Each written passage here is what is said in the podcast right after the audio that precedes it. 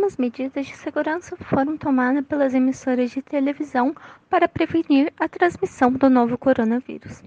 Medidas como microfones duplos, máscara, higienização das mãos dos entrevistados com álcool 70 e os equipamentos sendo higienizados a cada reportagem. Houve também algumas mudanças na forma como as edições e offs são feitas.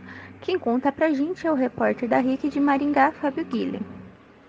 Houve também mudanças com relação à edição, então as equipes não ficam é, se aglomerando dentro da TV, a gente grava off dentro do carro para não usar cabines compartilhadas de off, só acessa a TV quem realmente precisa acessar, a gente envia textos tudo por grupo no WhatsApp para não precisar entrar na TV, logar em computador, acessar sistema. Então, tudo está sendo feito para tentar evitar é, a contaminação pelo vírus dentro da emissora, né? No dia 3 de julho foi sancionada a lei de número 14.019/2020, que torna a máscara um item de uso obrigatório. Porém, algumas pessoas insistem em não fazer o uso da máscara quando são entrevistados.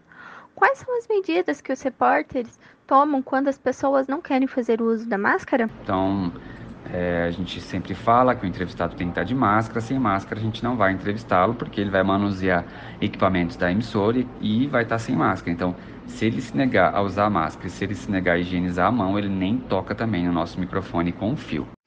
Os repórteres do G1 Paraná estão trabalhando em home office desde o dia 21 de março, logo no início da pandemia.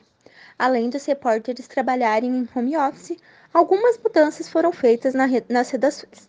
Quem conta pra gente quais foram essas mudanças é a repórter do G1 Paraná, Thaís Kaniak um esquema bem especial lá na redação para as pessoas não se misturarem. Elas trabalham em grupos que são separados por cores e esses grupos não se misturam, sabe? Estão trabalhando todos com máscara e está sendo medida também a temperatura deles quando eles entram lá na redação.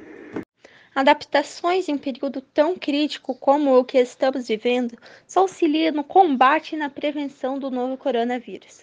Repórter Giovana Catapã.